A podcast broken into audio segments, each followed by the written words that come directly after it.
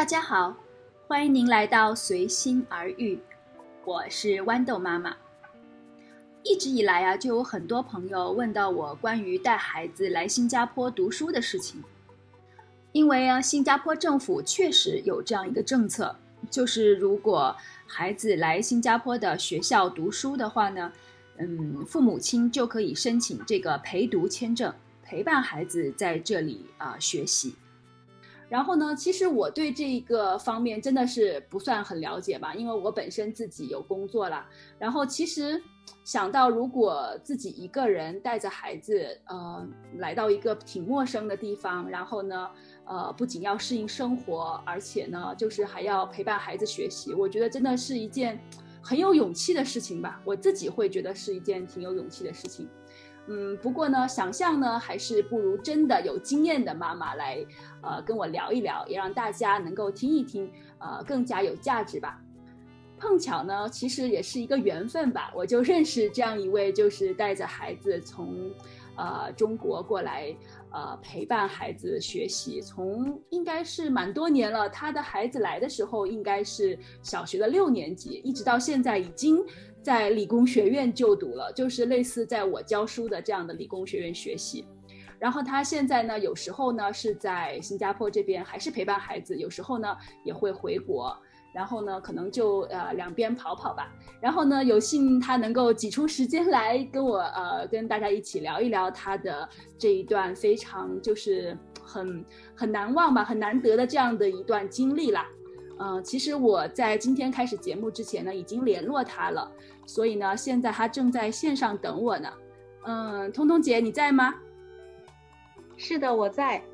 呃，你好，你好啊，很久不见了。其实上次就是好像在在那个。MRT 上面就是新加坡的地铁了，上面 偶遇偶遇，我才想起来，哎呀，那个时候我们呃曾经有一段时间，因为这个呃真的是缘分，然后呢还在一个呃屋子里面聊，每次每次遇到彤彤姐的时候，我们就聊很多，然后呢真的是觉得。呃，他是一个蛮不错，然后为孩子付出挺多，就是不论是生活上面，而且而且还是学习上面，都为孩子付出了很多。然后呢，也有很有心得的一位妈妈，而经常会总结，会回顾自己啊，是不是有没有呃跟孩子之间应该怎么样调整啊啊呃各方面的东西都跟我分享了很多。所以呢，今天我就想来呃问问你啦，就是相当于帮你做一下回顾吧。呃，所以呢，我从嗯什么时候问起呢？就从从你呃当初怎么想着带孩子来新加坡上学的呀？嗯，好的，豌豆妈，我现在来说一下这个问题。啊，说起来，这个真的是把记忆一下子拉回到十一年前。那我是二零一一年的时候来到新加坡。其实当初是怎么想到要来到新加坡带着孩子读书呢？当时我的儿子在中国的时候，他是上到六年级，那六年级就面临着小升初的一个问题。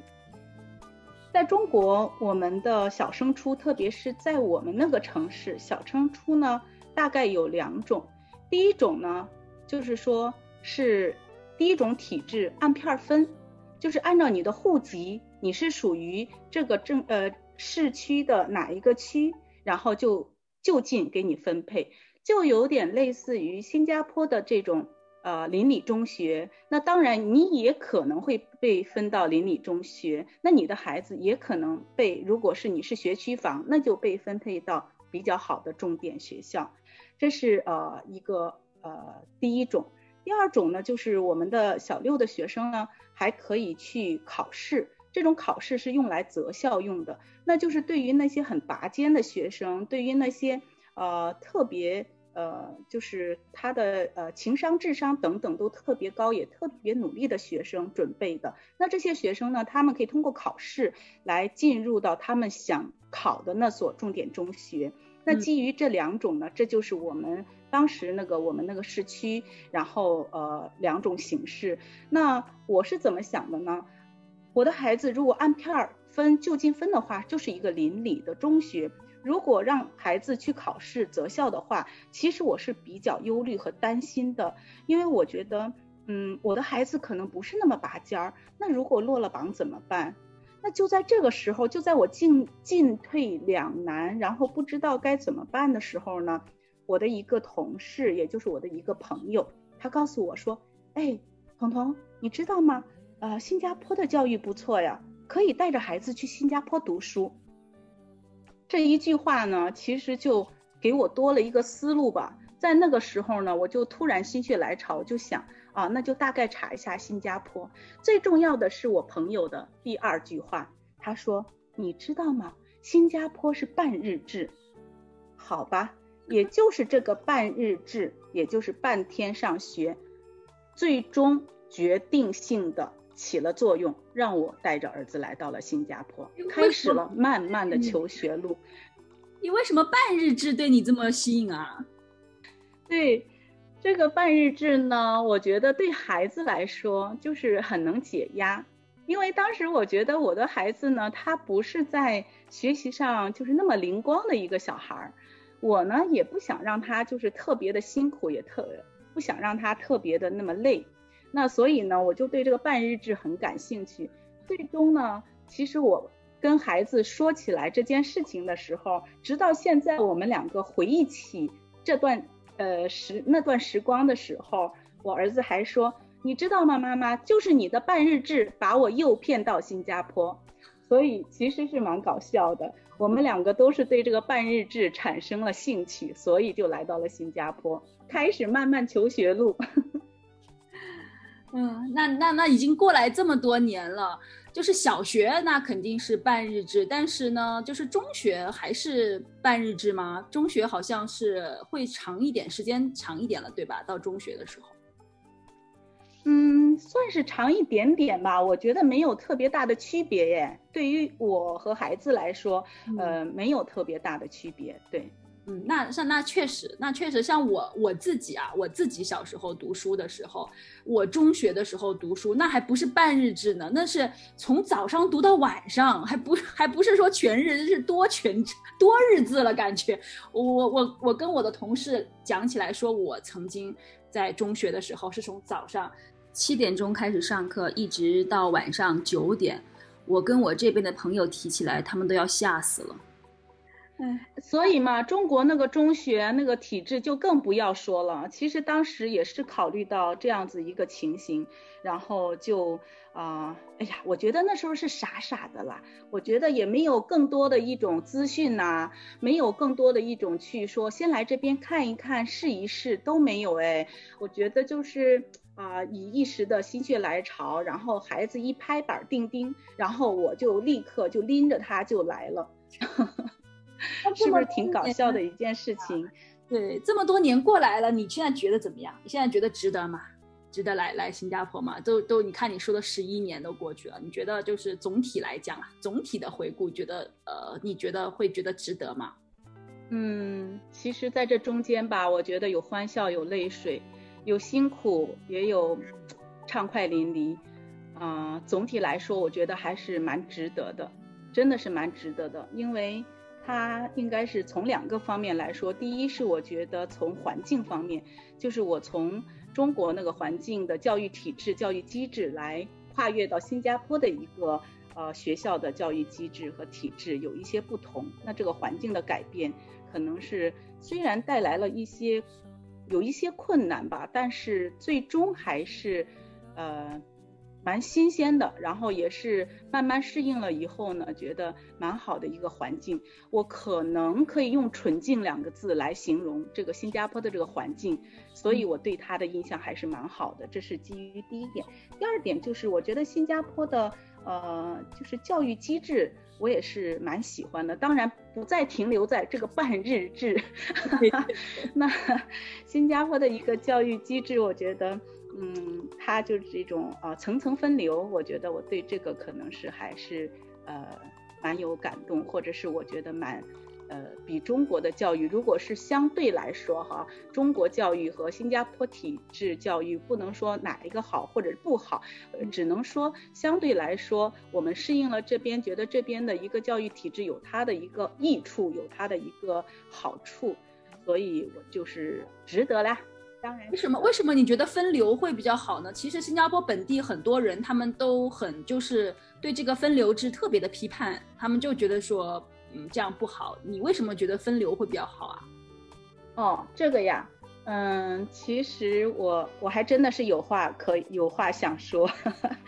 嗯，这是只是站在我自己的，呃，先声明一下，这个只是站在我自己的一个角度和立场，呃，站在我自己的一个理解和感受上面，呃，我不去以偏概全。那我我就说说我自己的这种感受哈。啊，首先我觉得，呃，新加坡是一个多民族文化的、多种族文化的一个国家，它的这种天然性的环境呢，可以让呃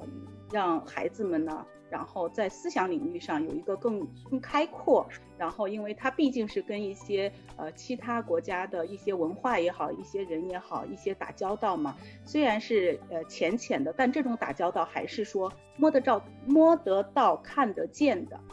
啊，因为他这些人就在身边啊，这是我觉得给孩子的一个呃亲身经历的一个过程。那就说起来刚才的这个分流。其实，呃，因为我就以我的孩子来做例子了哈，因为我觉得，呃，还是这样说，不能以偏概全。我的孩子就是他在学习的能力上，或者学习，咱们新加坡有句话说，呃，灵光或不灵光，我还是觉得我的孩子在学习上没有特别的灵光，也就是说他本身的那种自然条件上就是很一般般，比如说他的可能是 IQ 或者 EQ 也不是说特别特别的高。不同于呃其他孩子，他都是很普通的一个孩子。那在这种情况下呢，新加坡这个分流就给我的孩子带来了很多益处。怎么说呢？就是说他会呃因材施教，然后他会一直给予孩子机会。嗯，就是他允许孩子学习慢，他允许孩子呃进度慢。他允许孩子程度不同，他是以这些各种的不同来进行分流。那么就是说，说句最通俗的话吧，那我可能要，当然我是加双引号的，就是说他可能会把学生分为三六九等。这个就看这个三六九等，我在这边说的可能是一种正面的、积极的。那可能刚才你说到有些新加坡人对这个很反对或者很反抗，觉得，呃，为什么要分成呃，好像是。呃，最好的学生就像那天才班、普通班，然后快捷班或者是慢班。那对于我的孩子来说，我就直接举例说明，可能大家就能够更清楚。首先，我觉得我的孩子吧，他来的时候是六年级，那我们就呃降了两级，降了两级而后呢，其实我很多时候没有考虑到孩子的一种心理动态。其实心理健康是很重要的，但是我带他来的那个时候。我觉得我自己在这个方面有点匮乏，因此呢，没有察觉到他其实是很反抗，他就是说很很逆反，他不同意他降两级，并且是他刚来的时候他也很多的不适应，那所以就开始了呃我儿子他的吃老本的生活，他就是比如说他奥数也有学呀等等，那他来到新加坡以后，他就完全可以吃老本嘛。他都没有学，他当他进学校入学校考试的时候，他的成绩还是很不错的。那他其实当时就被分到那个快捷班，再慢慢的他就呃就是上了中学以后呢，他上中学他考的那个成绩不是那么理想，那他就上了一个五年的好学校。这边就是我要说到分流了，这边他分于四年和五年，那他的成绩其实是可以上到四年的学校的，但是他。不同意，他自己选择要上一个名校，他宁可上五年。那我就是，这是第一次让我感受到的一种分流。虽然当时我还没有意识到这个四年和五年，它这种到底有什么样的一个特别大的一个区别或者不同，但是因为是孩子的选择，那我就。跟着同意了，而后就开始了第二次的分流，就是说，在他上到四年的时候，没有上第五年的时候，老师对把我请去了，就说我的孩子他呃他的学习成绩不是说那么的理想，所以就想劝我说让孩子直接上 ITE，也就是这边的公益学院，对吗？嗯，对，这是我遇到的亲身经历的第二次分流。这个 ITE 对于我来说就是五雷轰顶，因为我听到 ITE 这几个字，好像对，是的，是的，在本地本地人来说的话，听到 ITE 说孩子只能去上 ITE 的话，就有一种判死刑的那种感觉啦，对吧？是的，是的，你说的太对了，豌豆妈，当时就是这种感觉，嗯。那其实我就当时那时候，呃，我本来是和他爸爸下了决定，说把孩子领回去的。但是我的孩子说，呃，这个是很，老师和孩子都对我说，这个是很好的一个分流，让他去上那个 ITE 是对他是最好的选择，因为他上到五年的时候，他用那个 O level 的成绩去竞争，可能是有很大的一个压力，或者是呃，到五年的时候他还浪费一年再去那个 ITE，那。当时我听到这边，其实我也是不知所措的。那一段时期被我称作至暗时刻，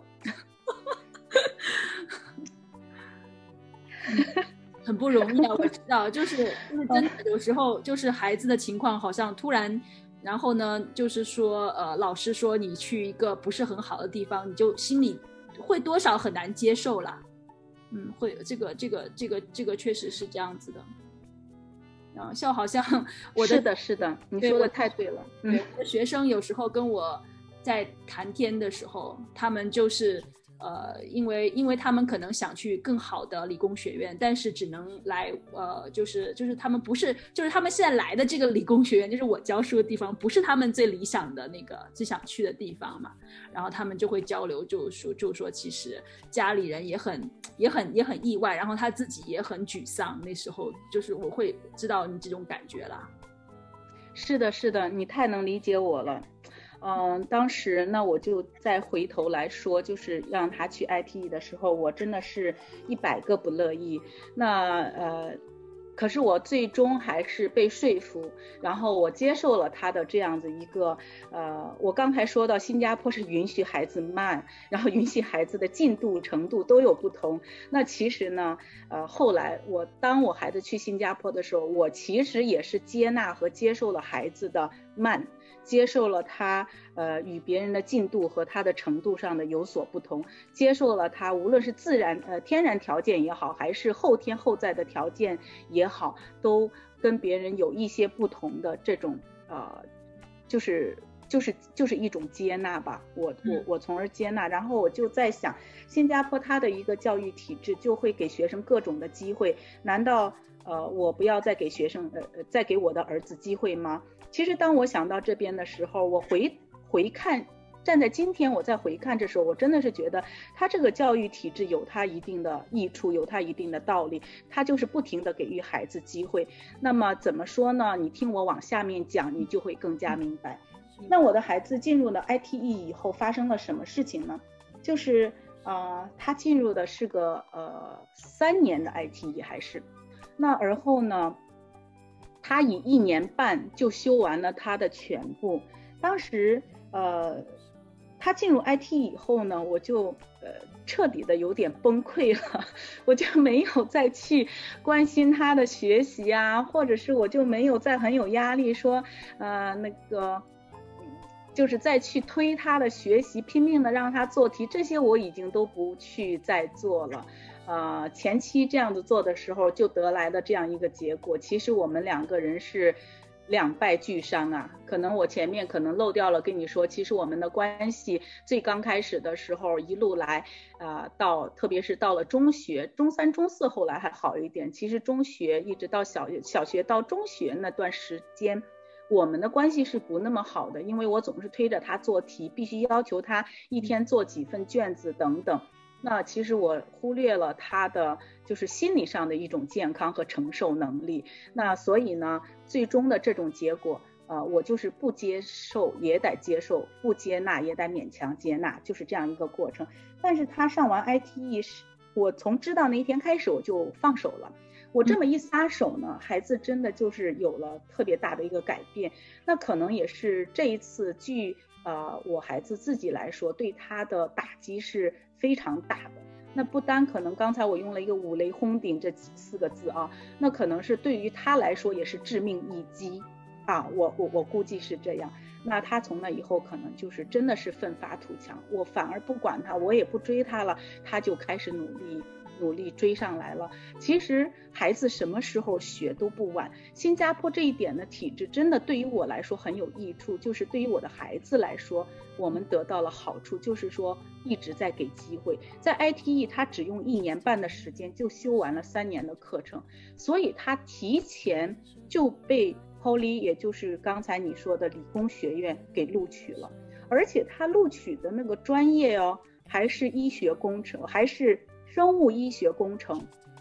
是非常嗯不错的一个专业呀。是的，是的。呃，这样子说以来，所以我就觉得，在这一年半的时间，在他身上其实是发生了一个反转，一个生命的反转，一个思想上的呃那个内在驱动力的一个反转，对。呃，如果不是新加坡的这种教育机制一直给予孩子机会的话，那可能两种可能吧，一种可能是他就放弃了，另外一种可能是我和他爸爸的决定就要把他带回国了。对，其实到公益学院呢是这样子的，呃，你到了公益学院，如果你的成绩好，你提前修完了，一般来讲，我们这里收的公益学院的。他们都会一般是在两年左右，就是读了两年，他们就可以来报考报考理工学院。如果你的成绩各方面表现都是好的，我们就会录取，你就直接不用读那个第三年的了。当然，你说你还慢一点，你读完三年，你还是可以来报考的，你还是可以来报考理工学院的。然后你我还是可以录取你，并不是好像国内那种就是一档跟着一档，然后你这档掉档了，后面就完蛋了那种感觉，对吧？是的，是的，这就是我觉得。他呃，我我我觉得他有不错的地方。就是刚才你说到这一点，你的补充特别棒。就是说，当然也可以上完三年再去上到 Poly，就是说你时刻都有机会。虽然你上了三年，你还是可以有机会再上到 Poly。那其实呢，那在这个过程当中，可能是也会有很多的学生，他可能会就像你说两年左右他就修完了。那基本上呢，呃呃，我的孩子路易斯他基本上就是以以满分的，呃，就他差一点吧，好像我听他说是四点九九。他就是可能是啊三点九九吧，因为四分满分，那他就是以几乎满分的呃来去提前被被那个啊抛离录取，所以我觉得呃这一点也是蛮欣喜的。就是蛮欣喜的，然后也给予我更多的一个看见，就觉得哦，原来其实这种分流呢也没有说特别的可怕，就包括因为我们没有赶上，应该是我听说在小学的时候都开始有天才班的那种考试，然后到小六的时候呢，对，就像我刚才解释的，他有。呃，各个学校有四年的中学，四年读完的，中一到中四，那就是快捷班。那也有一些慢的班，就是说他是五年读完的，这些都是有的。他就是时刻会给你机会。还有的学生他会本来是在快捷是四年的，他。他像滑滑梯一样，可能他没有，可能是那一个阶段，他的思想上各方面他有点疏忽，或者有点有点忽略，那他就滑到五年，这都是有可能。对对，所以新加坡就在这一点上，我真的是觉得蛮好，嗯。嗯，其实其实你刚才讲到这一点啊，其实我就又又又想到，其实还是一个从另外一方面来讲，是一个很好的例子，就是说，其实孩子啊，如果我们逼他的时候，就是他可能可能真的就是效果没有那么好，你每天催他做题，催他学习，他就有一个反感。但是，一旦你放手了，你给他自主，给他自由，他他要自己树立目标，他自己可能在呃他的。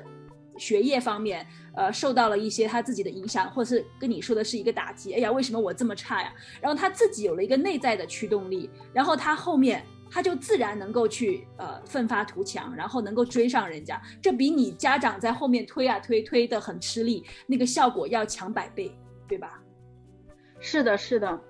是的，特别同意这一点，就是说，呃，刚开始就是以我家长的身份，就是来强制孩子来做一些什么东西，然后特别是其实他来的时候，啊，现在小孩子的青春期也基本上早，他来的时候其实也都快十二岁了嘛，对吗？那他又经历了他的中学，然后又经历到他一个就是来到一个陌生的环境。我听我儿子后来他才给我阐述这一点呢，原来他都没有跟我说。其实他呃刚开始来入这边学校的时候哈，嗯，因为他是全英文的讲课哈，对于这个来说呢，其实我儿子也是没有一个心理上的准备的，他就觉得像听天书，而后呢，他又加上觉得给他降了两级，就这种种的这种因素啊，就加在一起，就令他就是呃心里都已经开始有逆反了。可是我这个做妈妈的哈，那个时候我没有去呃，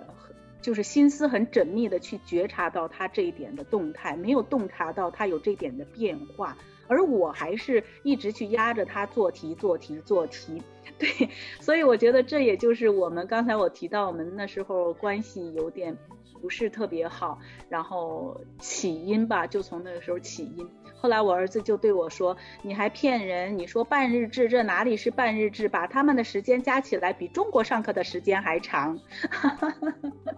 其实，其实你也没有必要去怪自己了，因为我知道，就是，呃，我周围也有其他的，就是当然没有跟你没有关系这么熟，可以讲这么多的啦。但是我也知道，就是说来带孩子来读书的，你想来这边要租房子啦，要各种流程生活自己要打点啦。然后，然后各种不熟悉啦，在而且你也不是说说不是说英语特别，当时来的时候英语肯定不太好啦，各种不适应，然后沟通啊各方面都要为孩子把这个环境的东西给打点好，都已经很不错了呀，对吧？那那就根本根本不可能说还能够就是有那个。有那个闲心，或者是说有那个精神上可以能够空出来去思考一下，哎，我孩子是不是呃不开心呐，或者是说有什么心理上的一个压力啊什么的，可能就没有那个闲暇去照顾到了。我觉得这个都是蛮能理解的。所以就是说，其实怎么讲呢？就是我觉得出国就是一种挑战吧，不不管是对对孩子而言，还是家长而言，真的就是一个蛮大的挑战。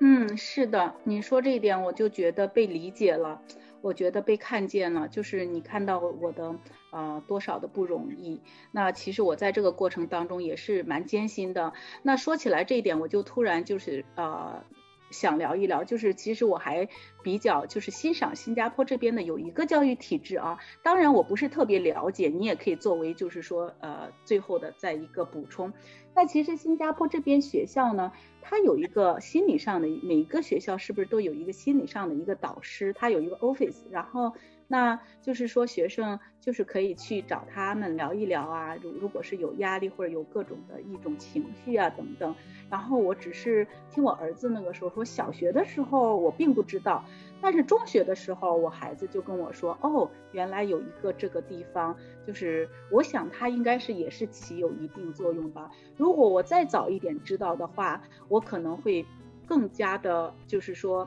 呃，去，呃。就是好好的，就是关注于我孩子的心理，因为他学校都有给予一个学生这样的一个场所、一个地方，能够敞开心的一个一个心理的，好像咨询一样。那么我作为一个妈妈，如果我早能够知道，或者是早能够关注到孩子的一种这种心理健康，那是不是岂能更好？那在这里就是说，因为呃，我想我也可以祝福到可能是一些妈妈，那他们如果是来呃，就是带着孩子来这边读书的时候，可能。会提前关注到孩子的一个心理，就和孩子就会有一个关系的特别好、特别亲密的一个建立。那么在他的学习上，可能就会有更大的一个帮助啊，这是我想说的。嗯。我觉得真的是说的很好。刚才你说的那个心理健康是有的，呃，那个理工学院也有，中学也也有。因为现在就是，呃，学生的这个心理健康问题已经是，就是怎么讲，应该是教育部也是放在头等重要的一个位置的一个一个方面的一个一个帮助吧，辅助吧。不不管是就是，呃，孩子的还是家长的都有。然后，然后我觉得就是，特别是